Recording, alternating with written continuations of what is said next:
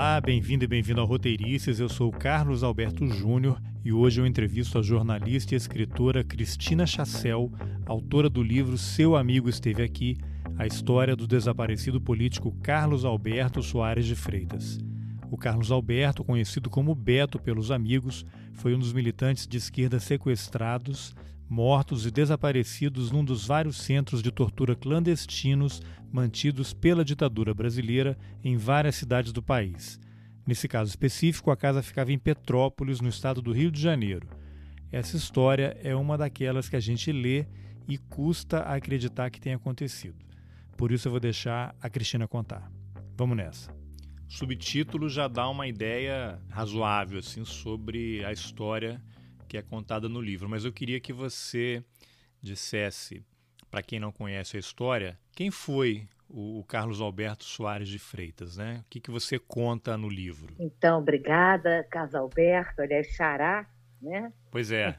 Obrigada pelo convite para participar. E é sempre uma oportunidade valiosa a gente poder é, contar histórias de páginas arrancadas do livro Brasil, né?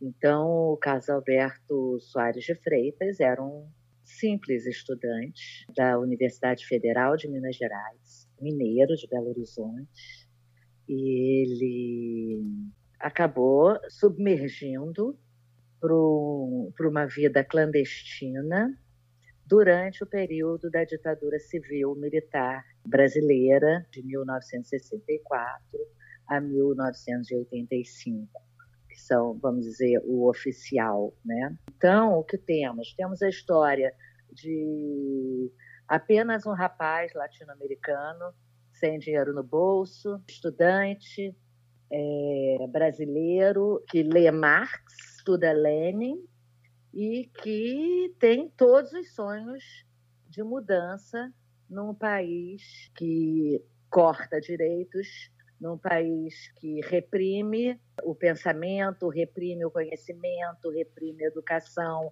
reprime o, o livre ir e vir e prende e mata isso num processo que não acontece todo junto, acontece num aumento crescente, entendeu? E, e ele acaba sendo uma dessas vítimas. Carlos Alberto, conhecido como Beto, ele começa a se envolver nessa luta pelas ligas camponesas. Ele começa fazendo que, que são, na verdade, o, o, o, os movimentos que hoje seriam identificados com o Movimento dos Trabalhadores Sem Terra, o MST. Ou seja, lá em 1961, o Brasil tinha uma pauta de dar terra a, te, a quem trabalha, de luta pela terra a quem trabalha, uma pauta de reforma agrária, pauta que permanece até os dias de hoje. Então, é muito interessante notar como a história lá de trás é tão contemporânea, é tão é, atual. É... Sim, pauta, desculpa te cortar, pauta de reforma agrária é tão importante, tão atual e tão perigosa que naquela época foi um dos motivos pelos quais o Jango foi derrubado, né? Isso, exatamente. É, e, e, e o, o, o, livro começa contando um pouco. Na, na, verdade, o livro começa com a queda do Carlos Alberto, já então um militante, um dirigente de uma, de uma das organizações é, de esquerda que se da época que se chamava VAR Palmares, Vanguarda Armada Revolucionária Palmares, uma organização que apesar do nome praticamente não tinha armas. É, né? Você podia só contar é. um pouquinho da história da organização para quem não conhece, porque a VAR Palmares ela foi resultado é. da união de dois grupos, né? Não durou muito tempo, mas teve um papel muito importante naquele período do Brasil. É, na verdade, o que o, o como pano de fundo para contar a história do Beto, que também é Breno, que o codinome dele é, foi sempre esse, sem muda, com poucas mudanças e que ficou marcado por esse codinome, para contar a história dele, eu precisei contar a história dos amigos dele, dos companheiros dele, porque ele deixou muito pouca coisa e do período que ele viveu. Então o livro ele é feito de algumas camadas. Ele tem, ele ilumina este personagem chamado Beto, que é construído a, a, a partir de lembranças difusas e, e diminutas, pequenas lembranças, é quase um quebra-cabeça, e ele também recompõe esse período. E uma das coisas que recompõe é este movimento de organização da chamada luta armada, de resistência à ditadura civil-militar, e esse movimento que, na verdade, é um movimento de frações e fusões, frações e fusões, desdobramentos. O próprio combate entre a repressão e a ação é, de resistência acaba também produzindo, é um diálogo bélico que, que resulta nisso. Então, o que é a Var Palmares? A Var Palmares ela nasce lá atrás, em 1967, com um racha na Polop. A Polop era uma organização é, que questionava, a primeira organização que questionava o Partidão, o Partido Comunista Brasileiro, que era o que se tinha de esquerda naquele momento no Brasil, majoritário. E todos esses grupos, na verdade, eles nascem, são, são costelas do Partidão. Todos eles têm uma raiz no Partidão. O PCdoB, óbvio, né? alguns mais conhecidos e outros menos, como a Var Palmares. A VAR Palmares nasce da Polop por quê? Porque da Pol... ali, em 1967, um grupo de estudantes de Minas faz um racha importante na Polop. Racha com a Polop e vai buscar, entendeu, é... o, o socialismo de Rosa de Luxemburgo, de trotskista, vai buscar um outro caminho, vai buscar um outro pensamento que não é o pensamento do partidão. Né? E nesse racha da Polop, eles acabam fundando um grupo chamado Colina, né? Colina Comandos de Libertação Nacional. Esse grupo ele age em Minas, é um dos pioneiros. Ele faz uma ação é, de banco, de expropriação, como eles chamavam, mas expropriação de capital, que na verdade eram os assaltos a banco, e eles assaltam o Banco do Brasil, assaltam alguns bancos é, em Minas Gerais. Isso acende a luz, ilumina a, a importância desse grupo, não só para a repressão, como para é, o resto do Brasil. Todo mundo vê quem são esses caras lá de Minas. E aí eles, então, a, a, a Colina morre, nesse num, num, processo de repressão em que vários são presos. Todos esses, esses, episódios vão sendo contados e isso é muito bom de ler porque a gente recupera essa história. E aí então o Colina vem para o Rio. Cristina, você ah. fala Colina morre não no sentido apenas figurado, né? Porque as pessoas foram sendo presas, várias foram executadas e o grupo teve que Isso. se organizar, né? Isso, foram, foram os primeiros a denunciar no presídio, eles foram presos no presídio de Linhares, foram os primeiros a, a denunciar tortura na prisão e, e denunciaram para fora do Brasil, porque não conseguiam denunciar aqui dentro. O famoso documento de Linhares é tratado no livro. Eu não sei se eu estou me estendendo demais. Não, não, a ideia é exatamente essa. Pergunta. A ideia é essa. Você me fez uma pergunta tão simples. Como é que nasce a VAR Palmares? Então, a VAR Palmares, ela vem do Colina, ela vem da Polop, que vem, a Polop, que, é, que, que já é uma releitura do, do, do, do, Partido Comunista. A Polop, na verdade, é a releitura do, do Partido Comunista, né? uma crítica é, um revisionismo do Partido Comunista. Aí a Polop, ao mesmo tempo, era muito intelectual, era muito, não tinha nenhuma ação, e ele, os jovens sentiam falta de ação da Polop, racharam e criaram um comando de libertação nacional, quando produzem algumas ações, algumas ações que ganham grande visibilidade, né? e, e aí muitos são presos, depois disso, logo depois disso, e desses que não são presos, eles vêm para o Rio de Janeiro. É, muitos vêm, vão para vários lugares do Brasil, mas muito vêm, muitos vêm para o Rio de Janeiro são acolhidos por companheiros de outras organizações. Cristina, para as pessoas terem uma dimensão do que era a, a organização, você poderia citar algumas pessoas que eram integrantes desse grupo? do primeiro, do Colina. É, e depois da VAR Olha, Palmares, e aí citar algumas das operações que eles fizeram, né? Fizeram expropriações, mas teve alguma, houve algumas que foram de grande é, relevância e importância no movimento. Sim, o, isso onde, lá na frente, quando a VAR, porque na verdade é o seguinte, é, a VAR não foi formada pela, pela VPR com VAR é, que é uma confusão que se faz. A VAR ela é formada, primeiro, de uma organização que não tinha nome e que se chamava O Pontinho. Exatamente, organização, porque eles estavam buscando um, um, um, nome. Ela vinha com esses mineiros todos da colina, ela nasce com esses mineiros da colina, junto com outros grupos é, socialistas no Sul tinha o. Porra, minha memória é que vai me lascar, porque esse livro é de 2012. É, não, mas tá? as, as, informações vão voltando aos poucos e a gente retoma. Mas nesse é, grupo é, original é. de Minas ali, que nomes você poderia citar? O grupo original de Minas, eu citaria o Ângelo Pesucci, os irmãos Pesucci, Ângelo e Murila, Murilo, a mãe deles, Pesucci também, que acabou entrando para a militância, é uma história engraçada. E cito, evidentemente, a mais citada de todos, a ex-presidenta Dilma Rousseff. Ah, e tem a Maria do Carmo Brito grupo. também, né? Maria do Carmo Brito e Juarez Brito são militantes. Eh, Juarez morreu, Maria do Carmo está aí. Sim. Né? A Inês Etienne também era? A Inês Etienne, todo esse grupo, ele vem de Minas, né?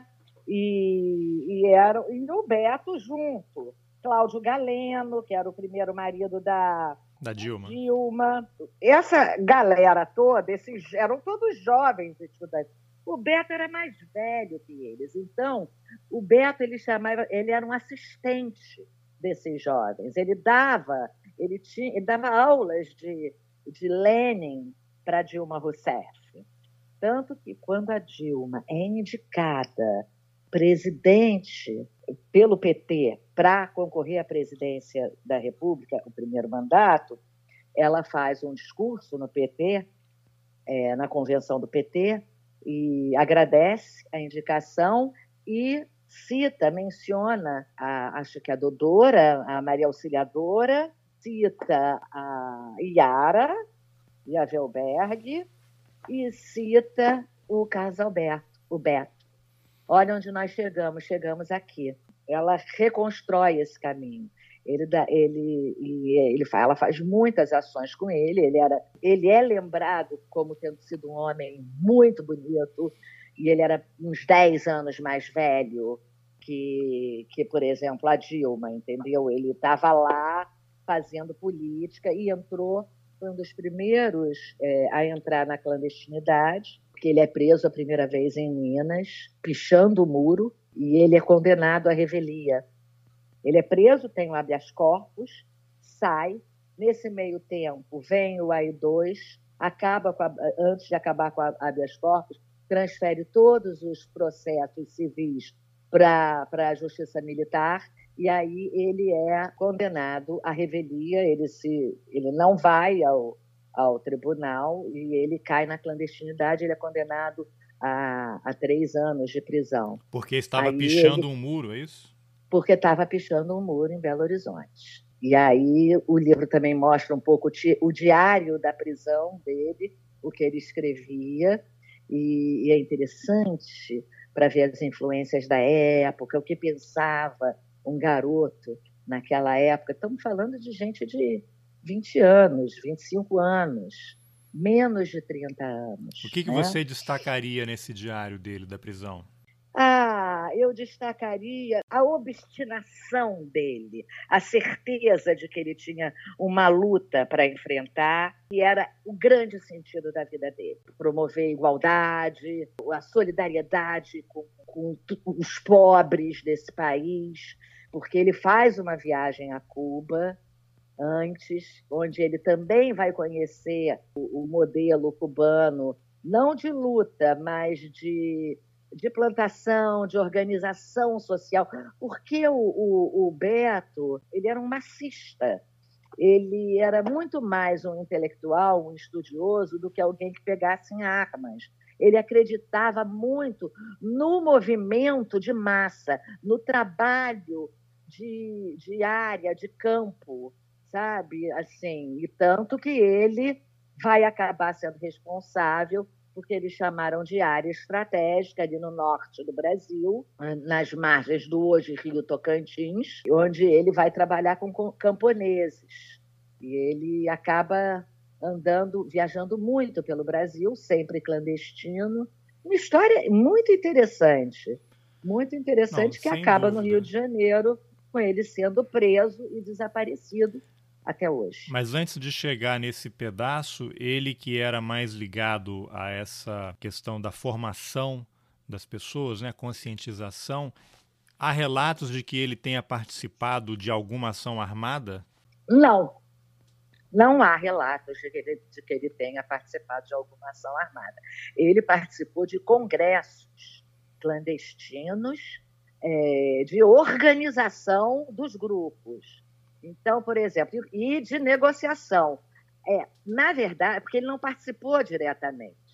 É, ele participava da, da formação e da organização. Ele era esta liderança.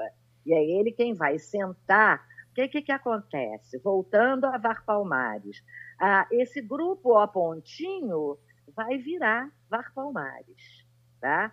Com gente do, do Rio Grande do Sul, gente de São Paulo e gente do Rio de Janeiro, mais notadamente algumas pessoas no Ceará, outras, é, enfim, no norte, vão chegar mais tarde também.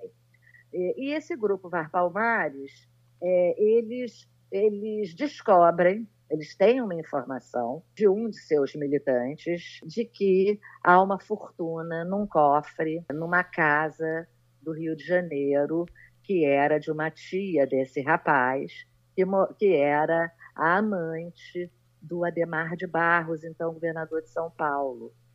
E era o, o chamado cofre do Ademar. E que tinham dólares ali.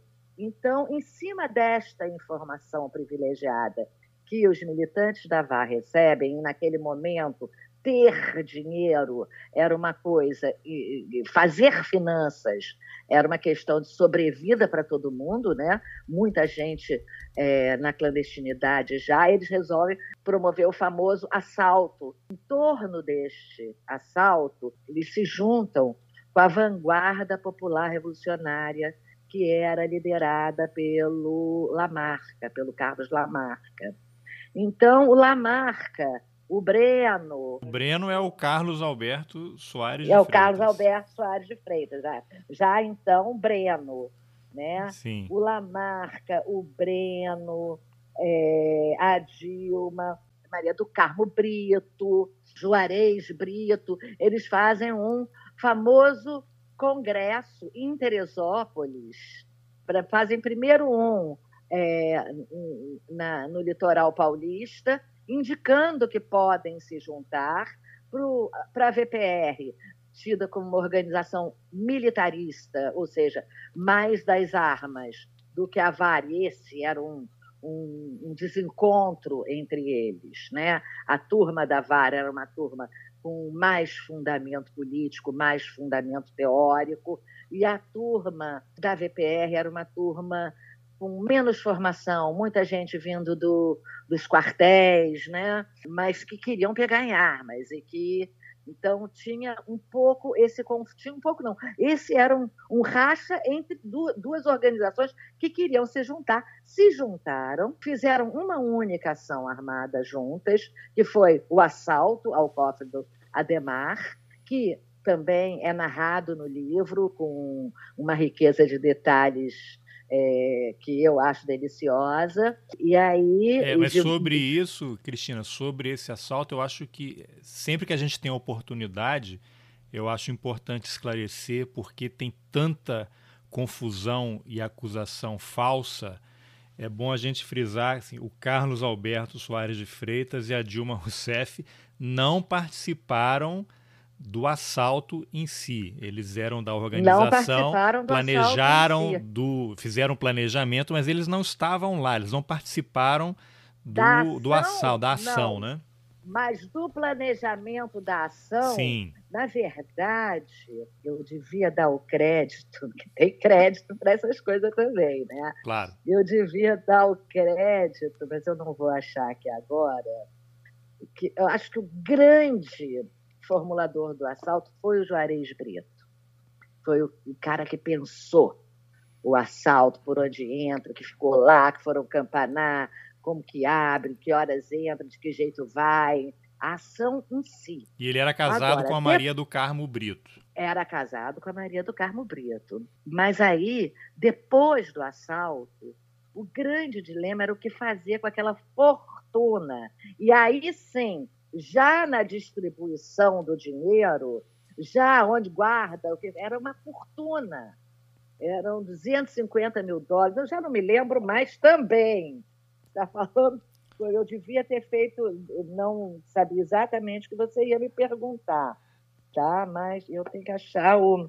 Não, só para mostrar que a entrevista não é combinada, que é tudo aqui feito é, às claras. É, Mas é, o número que eu tenho em mente que eram 2 milhões alguma coisa, alguns, alguns milhares de, de, dólares, que hoje já é. uma é. fortuna, imagina naquela época. É, e eu imagino o que fazer, porque tudo em dinheiro vivo, em notas, entendeu? Exato. E aí eles dividiram esse dinheiro e esse dinheiro foi usado para financiar diversas outras ações. Exatamente. E esse dinheiro foi o, porque todo mundo queria o dinheiro.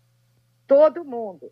Esse dinheiro, é, para você ter uma ideia, o Avar Palmares, que era o grupo do Colina, que a VPR se juntou, assumindo o nome Var Palmares. Eles fizeram a ação. O primeiro congresso em que eles pensaram no litoral paulista foi em julho, em se juntar. Eles fizeram a ação. E quando eles vão se encontrar, em outubro, em Teresópolis, no Congresso de Teresópolis, já há um imenso racha. Outubro não, foi setembro, eu acho. Ou seja, durou três meses o encontro da VAR Palmares com a VPR. Ali há um racha e eles então a disputa são os dólares e são as armas, né? Quem fica com o quê? E há uma briga feia. Você diria eles. que esse racha ele foi resultado basicamente dessa disputa por dinheiro e armas ou também por questões ideológicas e aí juntou tudo e não deu para continuar? Juntou tudo, claro, não, e também por questões ideológicas, e também por questões ideológicas. Claro, havia um conflito ali. Ele teria, eu diria que talvez esta esta associação é, por três meses, ela teria sido uma associação pragmática para fazer o assalto, entendeu? Quer dizer, por que os dois estavam se juntando para conseguir fazer o assalto? Depois, não conseguiram se manter juntos, porque tinham divergências ideológicas muito, muito evidentes. E de luta, ação né? mesmo, forma né? De Quem luta, é que ia pegar em armas e ir para a rua, porque você manter uma rotina é, de expropriação é. barra assalto a banco e, e, a organização à medida que crescia, você precisava de mais dinheiro. Eu li outro dia um número que era é um dinheiro enorme que você precisa para manter essas uhum. pessoas vivendo clandestinamente, aluga casa, uhum. apartamento e carro e tem deslocamento. Uhum. Então você acaba entrando numa roda viva de precisar de dinheiro para manter as pessoas, né? Isso. E, e, e, era muito dinheiro. Depois esse dinheiro supostamente foi para a Argélia, negociado com o Miguel Arraes, que tinha alguém na Argélia. Maria do Carmo teria levado. Enfim, são muitas as versões que dão, dão um pouco é, a ideia de como a vida clandestina acaba produzindo muitas conspirações, porque ninguém diz exatamente tudo, ninguém diz exatamente o que é. Então é muito complicado. Os jovens, de repente, perdem as suas identidades e veem fantasmas por todos os lados. É, não sabe mais quem é amigo, quem, quem é inimigo, e não dá para é. confiar é. em ninguém, né? É, acaba acontecendo isso, né? É, é isso. Eu tenho muito orgulho desse livro. Esse livro foi publicado pela editora Zahar em 2012. Eles tiraram 5 mil exemplares na ocasião, porque a Dilma era presidente, uma tiragem alta para o tema. Ele é uma edição muito caprichada, muito bem feita, uma capa linda, eu tenho um é. orgulho enorme. Eu tenho ele Muito aqui, bem. inclusive autografado pelo Sérgio. Depois a gente vai falar desses três consultores aí. Mas antes de entrar ah, nesses tá detalhes, bom. eu queria que você retomasse um pouco a história Sim. do Carlos Alberto Soares de Freitas. Ele vai para o Rio porque começou a haver um monte de queda e prisão, e ele tinha sido preso, estava com habeas corpus e teve que cair de vez na clandestinidade. Ele vai para o Rio de Janeiro, participa é. da organização de várias ações também. E, e, o que acontece que resulta na prisão dele? Não, o que acontece é que ele é identificado já é, como uma liderança. A, a repressão estava no pé dele, ele, o, o, a cara dele estava em todos os cartazes como inimigo do Brasil, Terrorista. inimigo, terroristas. É, ele já tinha, né? Ele já estava totalmente é, ele tinha que seria um que é, todos diriam teria que sair do Brasil. Ele estava terroristas procurados, avise a polícia, ajude marcado, a proteger sua vida. Marcado para morrer. Seus, marcado para morrer. É, e quando ele é preso, ele é barbaramente torturado, mas ele, naquele momento, ele é preso num momento em que a polícia ainda precisa de muita informação, é. por isso ainda tortura muito. Mas como é que ele foi preso? Conta o episódio da prisão dele. O que, que se tem de informação? O episódio da prisão dele acontece depois do Congresso de Recife, que foi em dezembro de 1970. E foi um congresso difícil, é, em que o Breno, inclusive o Beto Breno, ele perde o comando da VAR é, para um outro militante, é, uma disputa interna, e ele vai embora, o Congresso cai, é, não é realizado porque a polícia chega até o local, antes eles conseguem sair, mas o, o, local fica perigoso, um local de risco. Eles desfazem o Congresso e aí o Breno vem para o Rio de Janeiro. Aqui no Rio de Janeiro, ele tinha um ponto marcado é, com o dirigente Sérgio Campos, que era o dirigente da Regional Guanabara, da VAR Palmares. Também um estudante como ele, mas da, da também já não era mais estudante, né? Já tinham 30 anos, os dois ele, Sérgio Campos e Beto é, tinham a mesma idade. E, e aí o Sérgio Campos vai encontrar com o Breno, que oferece a ele um, é, dividir um quarto de pensão em Ipanema. E aí, quando o Sérgio Campos chega lá, o Breno diz que na véspera tinha dormido lá um outro militante super procurado e que tinha participado de uma outra operação fracassada para trazer um militante, um outro do Uruguai, que era o Aderval Alves Coqueiro, e que acaba morto no Cosme Velho, numa ação espetaculosa da polícia. E esse cara, que era o Bigode, o, codinome Bigode, o apelido dele era Bigode, outro mineiro, esse cara dorme na casa do Breno na véspera ele era super procurado e estava muito nervoso e muito é, andante ao léu. E aí, é, sem ter onde ficar e tal. E aí, quando o Sérgio Campos chega lá, o Breno diz isso para ele: olha, dormiu a bigode, aqui e eles ficaram meio apreensivos. Bom, o bigode está sendo monitorado. Será que esse, esse lugar caiu? Ou seja, esse quarto de pensão, a polícia já, já vai farejar aqui. E aí o Breno mostra para o Sérgio Campos, isso é importantíssimo, numa fresta de uma cômoda, um papelzinho dobrado, ele tira e mostra. Se alguma coisa acontecer comigo, é, você vem aqui e recupera. São os pontos da área estratégica, ou seja, os encontros que ele tinha marcado para que a, a organização não se dispersasse os encontros, os encontros que eles tinham, tinham marcado com ah, os núcleos de resistência no norte do Brasil. Que loucura, estava tudo juntos, anotado, nomes, codinomes, ponto de encontro. Tudo, tudo, tudo anotado numa frestinha. Esse papel nunca apareceu. O Sérgio sai com o Breno, os dois saem juntos por volta de 11 da manhã desse, dessa pensão em Ipanema e combinam um ponto para sete e meia da noite, em frente ao Cinema Ópera, quando o Breno ia dar a chave, uma cópia que ele ia tirar da chave da pensão para o Sérgio poder entrar. Ali eles pegam um ônibus, o Breno salta na Avenida Princesa Isabel, no Leme, e nunca mais é visto.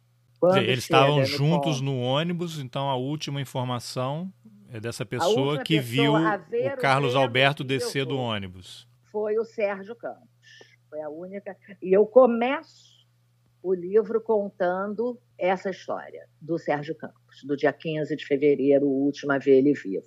Porque é o Sérgio Campos, afinal, quem vai patrocinar a contagem dessa história toda, quando ele recebe o dinheiro da anistia, quando ele é anistiado pelo governo brasileiro, ele decide reservar uma parte do dinheiro para contar a história do Carlos Alberto.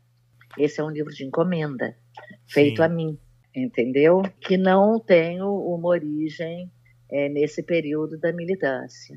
Tem mais outros detalhes, milhões de pequenos detalhes, que aí mesmo só lendo o livro, mas ele vai acontecer, ele vai ser visto pela última vez no dia 15 de fevereiro de 1971, às 11 horas da manhã, pelo Sérgio Campos, que de quem ele se despede e desce num ponto de ônibus da Avenida Princesa Isabel. Ou seja, já e estavam Sérgio, sendo monitorados, provavelmente. Já estavam sendo monitorados. O Sérgio seguiu o rumo dele, quando ele vai para o ponto das sete e meia da noite, no cinema ópera, ele encontra outros dois, outros dois militantes, Marcelo e Maria. E ele achou estranho, ué, é, todos nomes de guerra. Aí, é, e ele diz, ué, ele pensa, o certo. Será que o Breno ia combinar um ponto comigo, Marcelo e Maria juntos? Não, Marcelo e Maria estavam ali como um ponto de segurança, ou seja, um segundo ponto, porque Maria tinha um ponto na hora do almoço com o, com o Breno, e o Breno já não tinha aparecido na hora do almoço. Portanto, ele caiu ali de 11 e meia da manhã até uma da tarde. Foi naquele momento ali que ele foi preso, entendeu? Ele caiu. E aí ela, Maria viu que ele não foi ao, ao restaurante, ao encontro, no almoço. Ela então voltou num segundo ponto que ela tinha de alternativa, o chamado ponto de segurança, que era esse ponto das sete e meia da noite, com quem o Breno tinha marcado com o Sérgio Campos. Os três se encontram ali, se dão conta de que o Breno caiu, então é, vão juntos para a pensão de Ipanema, onde o Sérgio decide que ele vai entrar na pensão na marra é, para tirar o, o papelzinho com os pontos da, da área estratégica. Aí, é, só que ele não tem uma arma. Apesar deles serem da, da vanguarda armada revolucionária, ele não tinha uma arma. Aí o Marcelo tinha uma arma em casa, um 38. Bom, eu tenho um 38. Foram lá buscar, porque ele não tinha chave para entrar. Então, o Sérgio já estava convencido de que, se precisasse, ele ia ter que render alguém para entrar naquela pensão, para entrar naquele quarto. Onde tudo indicava, a polícia já estava. Então, era quase que uma coisa. Inclusive, os amigos disseram: não entra, não vai. E o Sérgio, como foi a última coisa que ele, último acordo que ele fez com o Breno, ele foi lá para tirar o, da, da fresta da cômoda. Uma missão kamikaze, praticamente. Uma missão kamikaze, claro. Ele entra e assim que ele entra, ele é preso. A polícia estava lá dentro, esperando. E assim que ele entra, ele é preso. E aí ele vai, enfim. E aí ele não, não sabe mais. O Sérgio também é barbaramente torturado, é preso e fica preso, cumpre pena, depois ele acaba anistiado, né? A história lá na frente.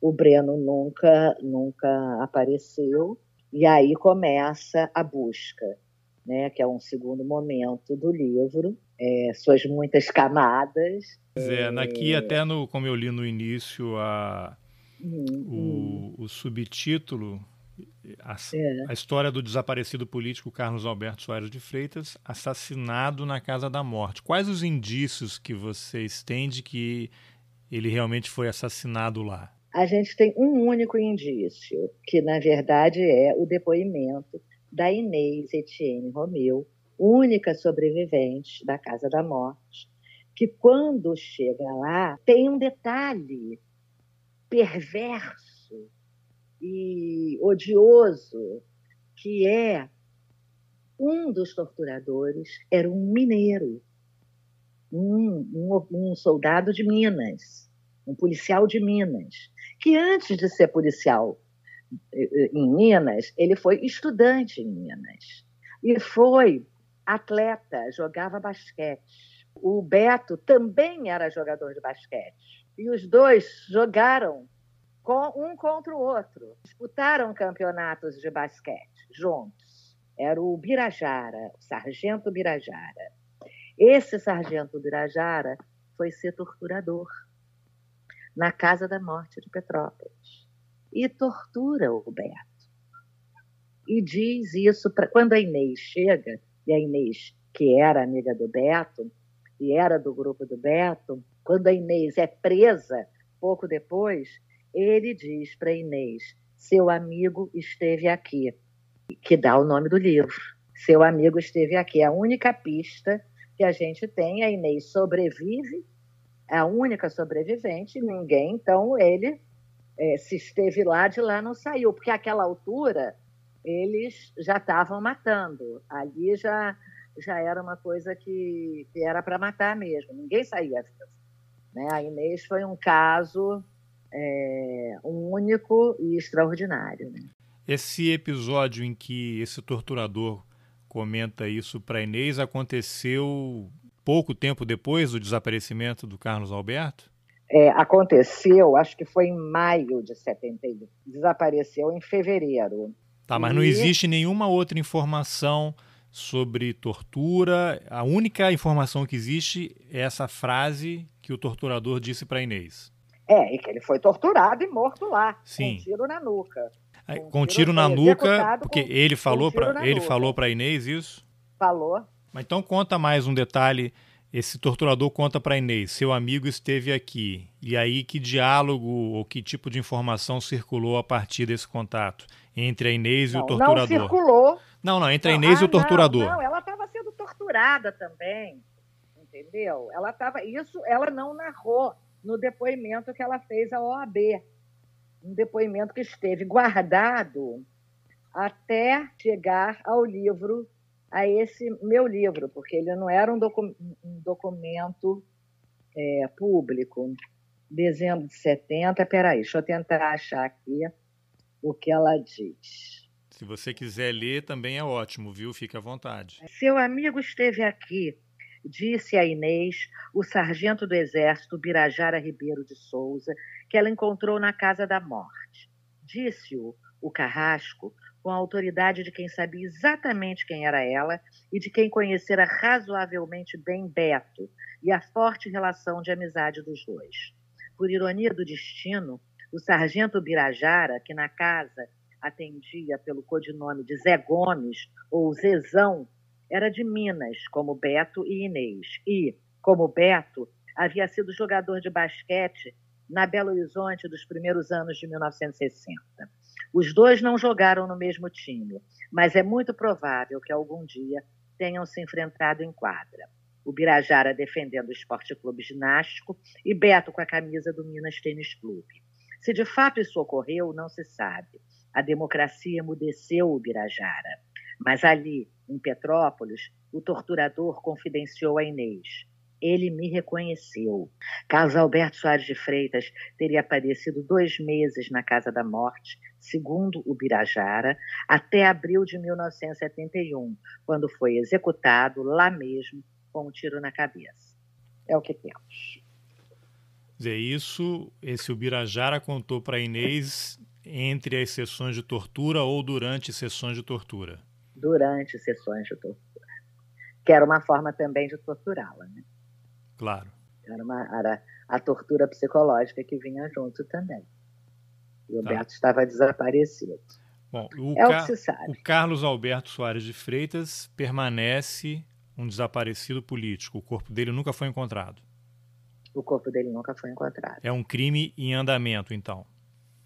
É um crime em andamento. Imprescritível. É um em andamento imprescritível e que é, deveria é, ter, ser punido, claro, os seus autores deveriam ser punidos pela lei é, e pelas convenções internacionais. Né? Mas o nosso STF não reconhece assim.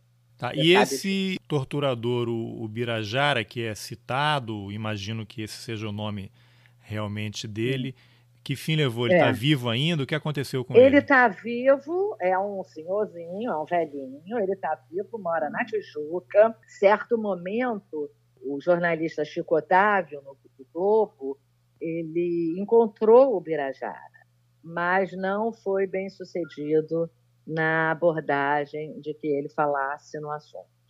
Não, não deu em absolutamente nada. E ele leva a vida dele tranquila de aposentado na Tijuca. Ele leva uma vida de aposentado na Tijuca. Uma vida tranquila de aposentado na Tijuca. Lavando tá. carro, aquelas coisas. Cristina, e... acho que é importante Oi. também falar um pouco já que foi citado e é um, um, elemento muito importante na história da ditadura, o que, que era a Casa da Morte? A Casa da Morte era um centro clandestino de tortura. É, num dado momento dessa chamada guerra política da repressão para acabar com os opositores do regime, é, da ditadura, é, num dado momento, é, ficou complicado manter as ações de tortura dentro dos quartéis oficiais.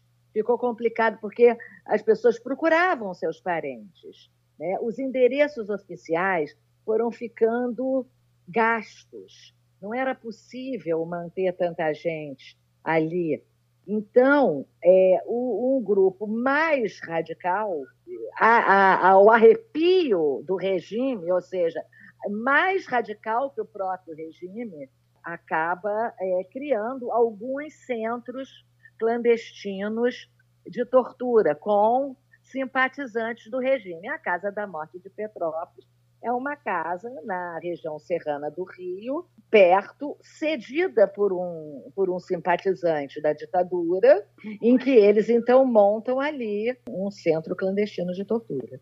Era uma das casas que havia no Brasil, não era a única. Era, não era a única, mas é certamente uma das mais conhecidas e faladas, porque foi muita gente para lá, né? Tá. Uma coisa muito interessante é como é que a Casa da Morte foi descoberta. Você podia relatar como é que se descobriu, como é que se chegou a esse endereço? É, se chegou a esse endereço é, quando Inês, enfim, é solta em 1979, ela vai fazer o seu depoimento na OAB e dá todos os nomes, tudo que ela lembrou da Casa da Morte, essa história do Breno e outras histórias ainda. É um depoimento muito forte, muito corajoso e muito impressionante pela memória dela. Então, ela faz um encontro com Amilcar Lobo, que era o médico que atuava na Casa da Morte como um psiquiatra que dizia até onde o preso conseguia resistir a tortura. Ou seja, era um, um, um assistente, um médico assistente da tortura. E ela encontra e denuncia o Amilcar Lobo e vai com grupos de direitos humanos, grupos que tinham feito a luta pela anistia, que ainda procuravam é, a comissão de, dos parentes de mortos e desaparecidos, ela vai junto, eles organizam uma ida em Petrópolis e ela diz que vai reconhecer a casa. E se ela for lá, ela reconhece a casa.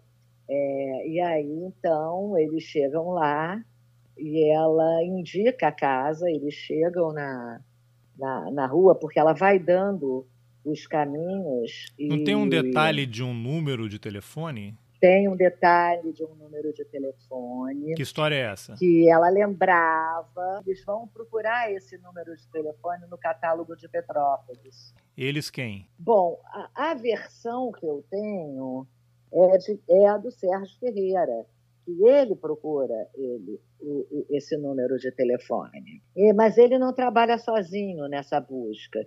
Ele trabalha também com o jornalista Antônio Henrique Lago, o Laguinho, que trabalhava na Folha de São Paulo. Eles dois vão juntos é, pesquisar onde é e passam é, junto com as informações de Inês, procurando onde é essa casa, chegam à rua da casa e quando chegam à rua da casa, eles chamam Inês, você iria lá para ver? E ela diz, eu reconheço a casa.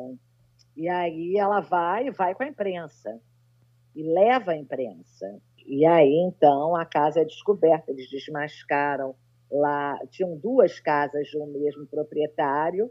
Uma delas era a Casa da Morte, a outra era onde ele morava um alemão, que tem muito alemão lá em Petrópolis, né? tem uma colônia alemã grande, que era simpatizante da ditadura. E assim ela descobre a casa e, e aí eles passam a fazer várias buscas na casa, inclusive revolvem a terra, porque a casa já tinha sido muito modificada. Naquele momento, a casa era morava uma família na casa que alugava a casa, não comprara a casa, alugara não, comprara a casa, uma família com jovens, adolescentes, e que diziam não ter nada a ver com isso, mas é muito. E ali se tenta fazer um centro de memória, já tombado para isso pela Prefeitura de Petrópolis, mas falta financiamento para montar um centro de memória da tortura ali na, na Casa da Morte de Petrópolis. E é a casa que que tem que comprar a casa, né? Que, é dos, que a família está lá ainda. Casa já tinha, quando o Inês descobre a casa, a casa já tinha sido muito modificada. Tinham feito piscina, churrasqueira, sabe assim, um, uma área de lazer grande. Então, não tinha, não tinha perícia para ser feita. Mesmo assim, eles cavaram, conseguiram para buscar e não encontraram nada corpos, restos, nada. É, o episódio dessa nada. casa é algo de impressionante, porque eu acho que você consegue achar, talvez na internet, existe uma, uma reportagem né, de televisão em que a Inês confronta o dono da casa, né? Ele fala: "O senhor não é, lembra de mim? Alemão. O senhor não lembra de mim? Eu sou a Inês, eu estive presa aqui na casa". E ele totalmente constrangido, pego de surpresa, acaba admitindo é. que realmente cedeu a casa ali para o exército, né? É, mas que não sabia o que acontecia e tal. E que e ele disse que não lembrava dela e ela disse assim: o senhor levava chocolates para mim enquanto eu era torturada. Nossa. Ela diz isso para ele: nossa, é, é muito. É muito forte. Foi uma mulher extraordinária, Inês Tino Romeu. Então, também. É, esse livro até é uma forma de homenageá-la, né? Claro. Quando... Ainda a, o Brasil ainda carece de uma biografia da Inês, né? Merece mesmo. Merece uma, uma biografia potente, né? Porque foi uma mulher extraordinária. Agora, uma biografia não se faz só com elogios, né? Claro. Com adjetivos. É muito É, a gente entender a complexidade humana é muito importante. E há um vício nessas memórias, nessas lembranças dos sobreviventes, um vício de. que não é um vício, é, é, é um afeto que você lembra e que você só lembra aquilo que é bom. Entendeu? É, então é muito comum é, esse, essas biografias se tornarem peças áulicas àqueles militantes, como se eles nunca tivessem tido uma dúvida, como se eles não tivessem conflito. E aí, algumas delas ficam muito chatas, porque não existe história sem conflito, sobretudo quando a história é um conflito em si. Essa, essa é uma discussão importante, eu acho, para a gente ter, nós, jornalistas, escritores, que, que de alguma maneira queremos contribuir para a recomposição, para resgatar a história desse período, é, não cair na armadilha de que aquela pessoa foi uma pessoa extraordinária, perfeita, maravilhosa, e porque senão não tem história. É, você se senão deparou você não... com esse tipo de situação ao contar a história do Carlos Alberto Soares de Freitas? Que tipo de, de situação você enfrentou que você pode compartilhar? É, sobretudo a família, né? A família não admitia é, que ele pudesse ter falhado em nada. Né? É, eu, eu não queria escrever a história de um herói. Eu queria escrever, que eu acho que eu consegui, com muita dificuldade, mas consegui, a história de um de uma pessoa comum que podia ser hoje, que trazida para hoje, são os estudantes de hoje. Não era alguém fora do normal, era ordinary people, sabe? Assim, é difícil porque as pessoas ah, transformam seus, seus mortos em heróis magnânimos, infalíveis, nunca tiveram uma dúvida, né? E, e, a dúvida ela é tão rica, né? E aí eu tive que algumas vezes é, pensar nisso, né?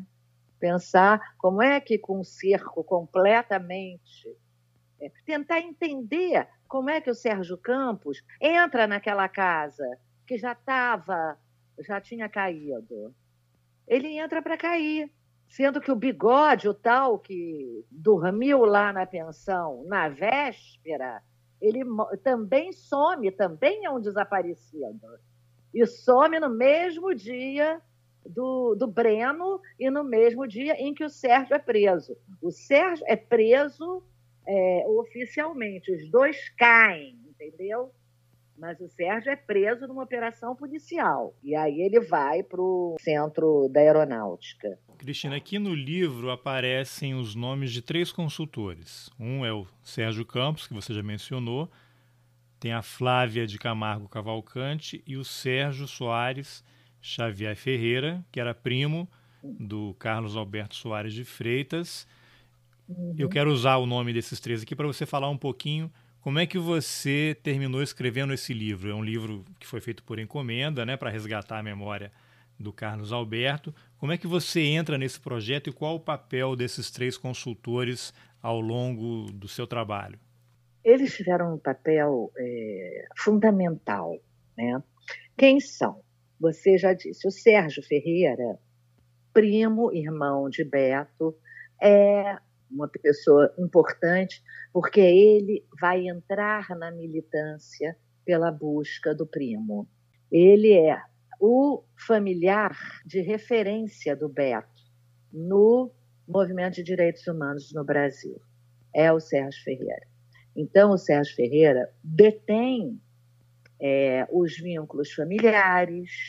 Né? Naquele tempo em que a obra foi escrita, é, a família precisava, eu não podia fazer uma obra sem a anuência da família, porque a família podia, de alguma maneira, é, brecar o livro. Então, ele também tinha esse papel estratégico de de convencimento junto à família de que esse livro era importante, inclusive é, mediando é, a, a, as, não as entrevistas em si, mas ele agendava, ele abriu as portas da família e de outros pessoas que conheceram em algum momento da vida o caso Alberto Soares de Freitas para me darem depoimentos.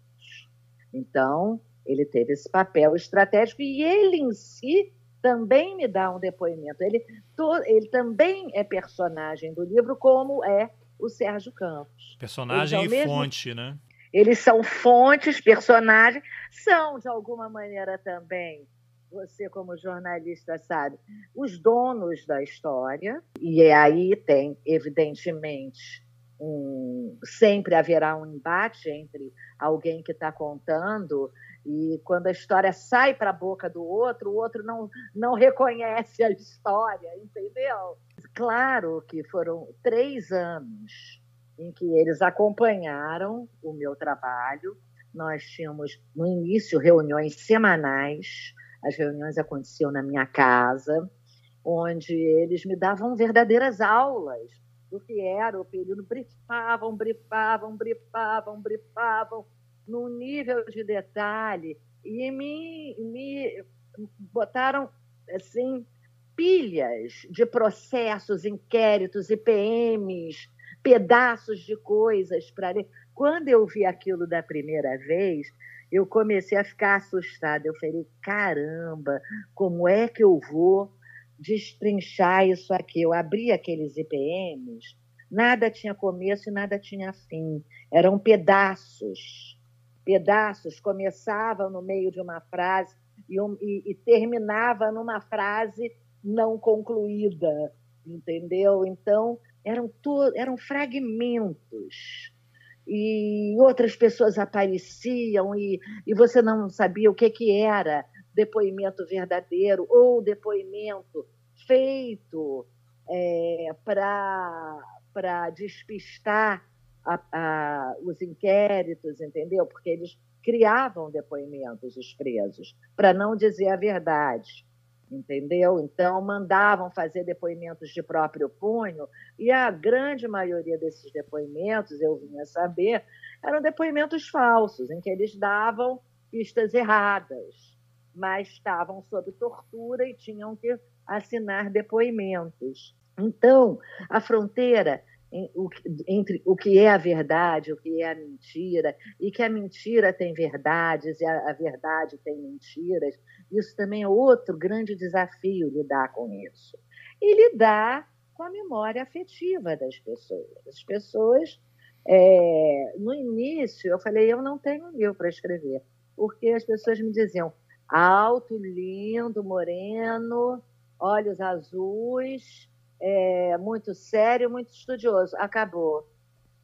E uma grande liderança. Acabou. Como é que eu vou escrever um livro assim? Como é que eu vou contar? Como é que eu vou encontrar, dar colorido, dar, fazer sangue circular nas veias desse personagem? É, foi uma foi um grande desafio para mim e foi muito difícil. O projeto inicial eu ia fazer é, em seis meses, olha só como a gente se engana, né? É. Era um livro, e eu levei três anos, é, porque uma obra, ela vai, quando você mexe naquela cumbuca, outras coisas aparecem.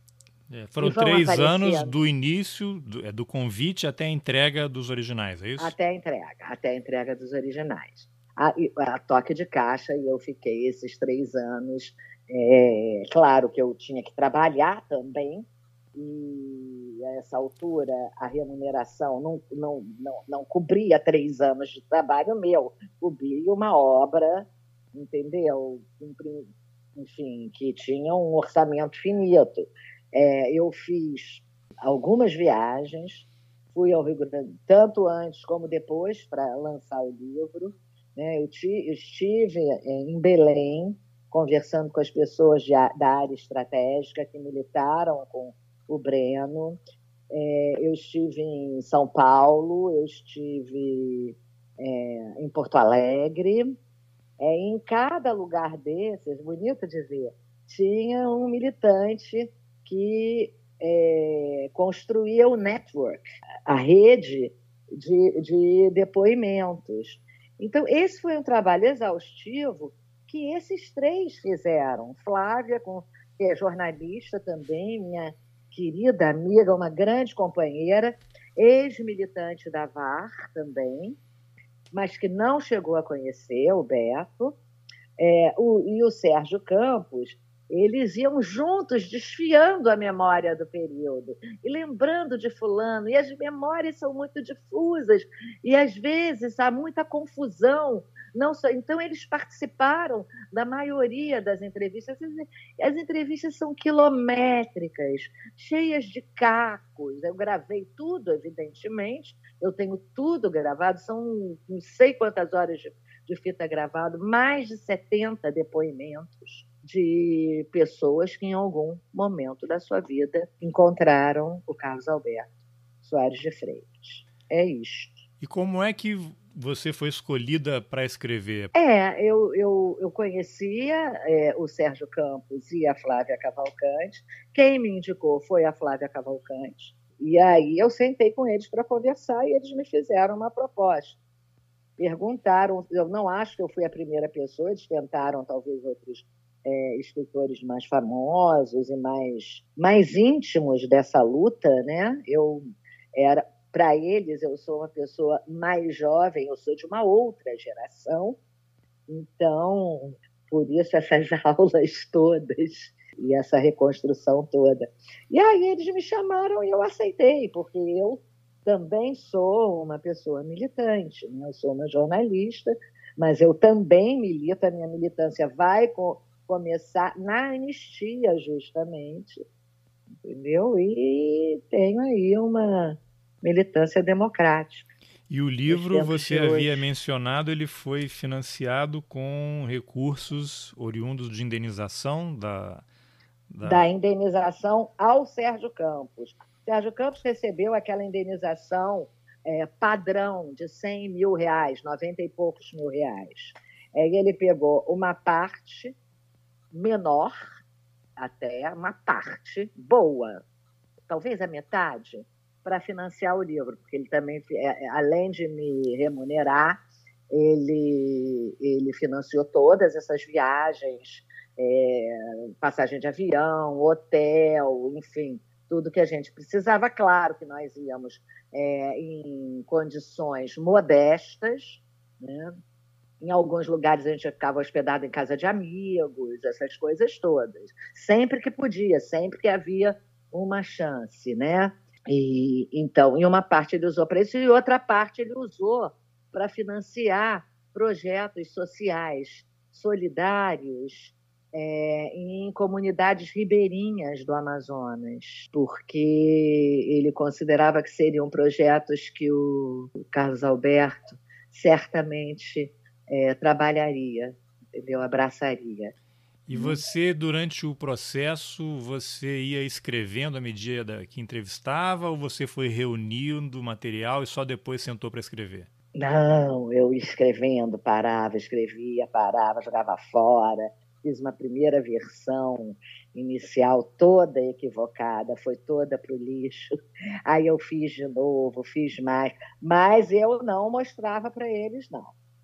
Entendeu? Era uma coisa que ficava no final, esse livro foi lido por todos os 70 que fizeram depoimentos.